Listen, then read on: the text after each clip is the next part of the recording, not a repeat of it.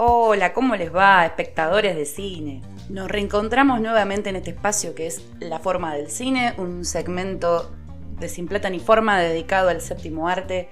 Y hoy voy a hablar de dos documentales. Primera vez que hablo de documentales en la historia de este ciclo. Y no creo que sea la última, porque me gustan mucho. Y creo que también es una manera de entrar a las películas que estuvieron nominadas en la temporada de premios, cerrando con la gran noche de los Oscars, desde otro lugar. Entrar desde otro lugar que también es interesante y profundamente eh, refrescante, innovador, el universo del documental.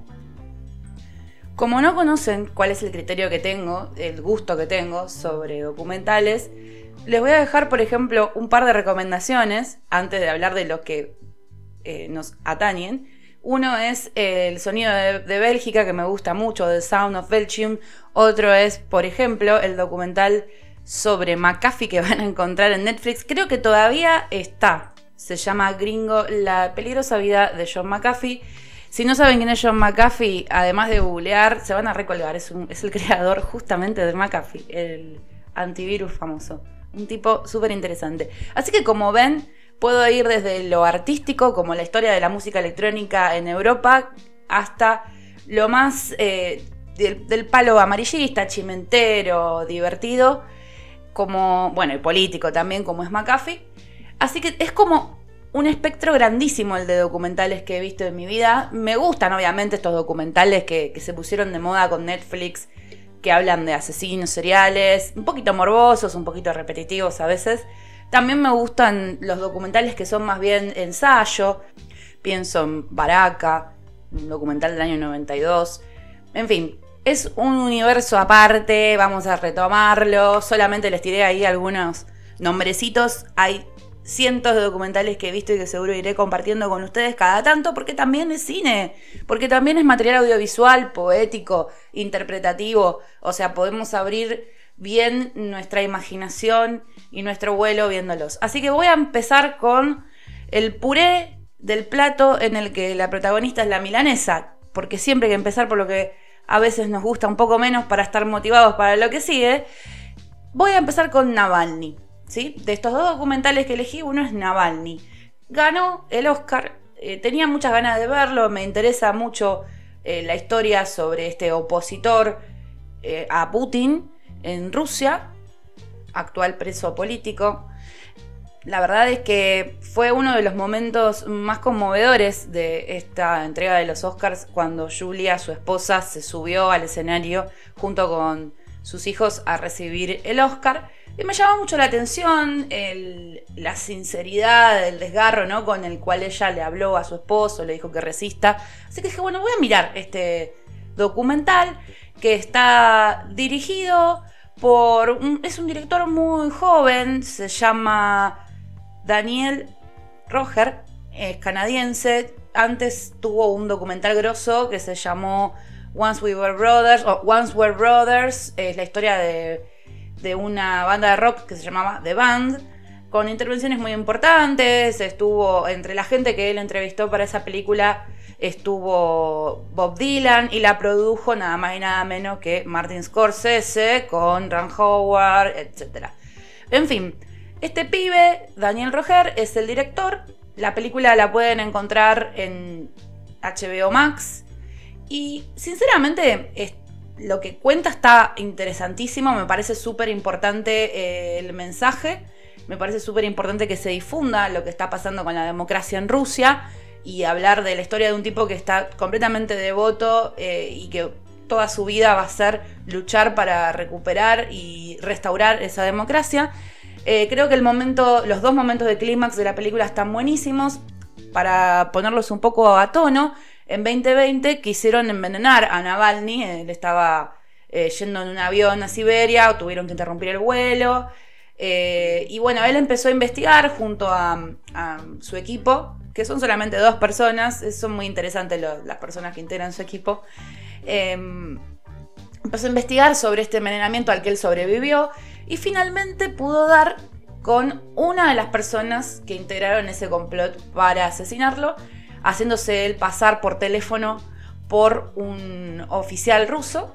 Y es una parte muy impresionante porque, bueno, es como que otra prueba quiere la gente o quiere este gobierno de que me quisieron matar y que algo salió mal, algo malió sal.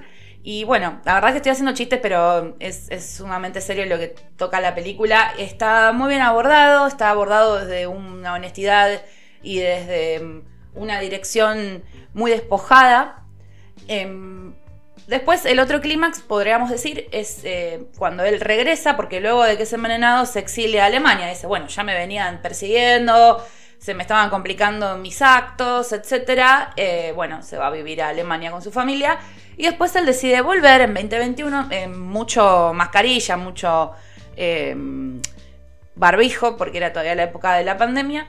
Y bueno, cuando vuelve, efectivamente lo apresan. Así que la película tiene esto que es, de, de importancia política para mi gusto.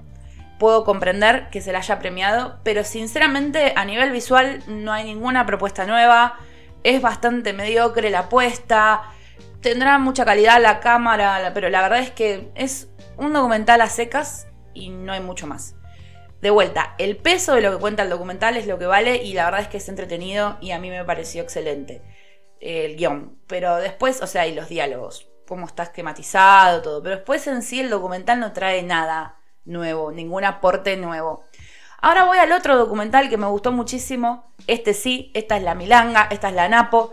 Eh, es Fire of Love, este documental sobre dos vulcanólogos dirigido por una mujer que a medio camino del ensayo visual y la imagen de archivo nos cuenta la historia de Maurice y Katia Kraft. ¿Quiénes eran ellos?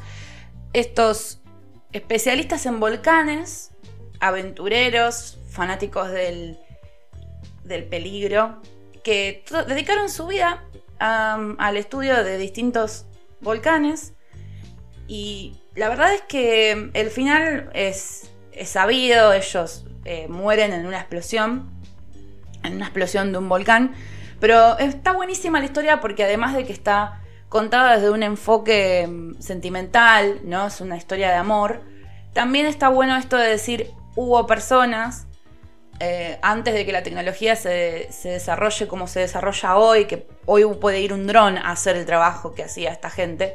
Eh, está buenísimo que podamos valorar el ejercicio de clasificar y conocer lo que aún permanecía virgen en torno a la ciencia de, los volcanes, porque fue muy útil, porque la película nos muestra que más adelante sus investigaciones ayudaron a prevenir un montón de desastres, puntualmente uno en Indonesia que fue terrible.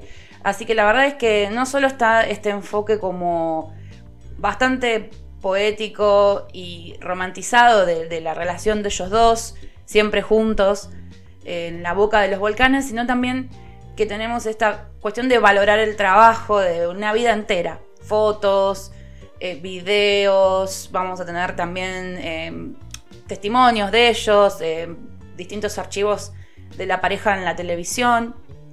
Eran franceses. Eso también le da como una nota como un poquitito más exótica. Tienen muy buenas animaciones también. Eh, utilizan como eh, pequeños clips eh, animados con técnicas de, distinto tipo. Yo la verdad es que mucho no sé sobre animación, pero creo que puedo reconocer stop motion y un par de cosas más hechas con collage. Y me encantó que el relato de la voz en off, la narración sea de parte de Miranda Julie, que a mí me gusta mucho, es una directora de cine independiente o una artista, una coreógrafa espectacular. También es escritora, tiene una novela muy rara que se llama El primer hombre malo. La leí por ahí cuando salió en el 2017. La verdad es que también la música es interesante. En la película construye un montón. Van a encontrar canciones de los 60, de los 70 y los alguna que otra cosita de los 80 que son como las décadas eh, que, vemos en, pantalla con ellos dos, con Maurice y Katia. Eh, también distinguí canciones de Air, que es una banda que me gusta mucho, de música electrónica francesa. La verdad es para mí superior desde lo visual, porque no van a poder creer, los volcanes son una locura, vistos desde tan cerca, son imágenes inéditas. La producción, eh, la distribución la tiene Nat. La verdad, de vuelta tengo que decir, creo que eh, a veces los Oscars están pensados para premiar desde lo ideológico, desde lo correcto y a veces no tanto desde el criterio artístico, como me parece que pasó este año con varias películas.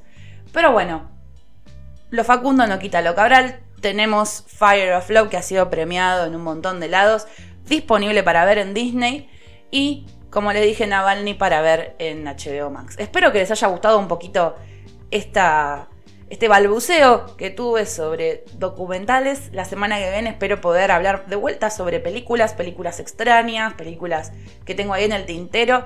Así que les mando un abrazo. Espero que se entretengan, se diviertan y vuelvan prontos.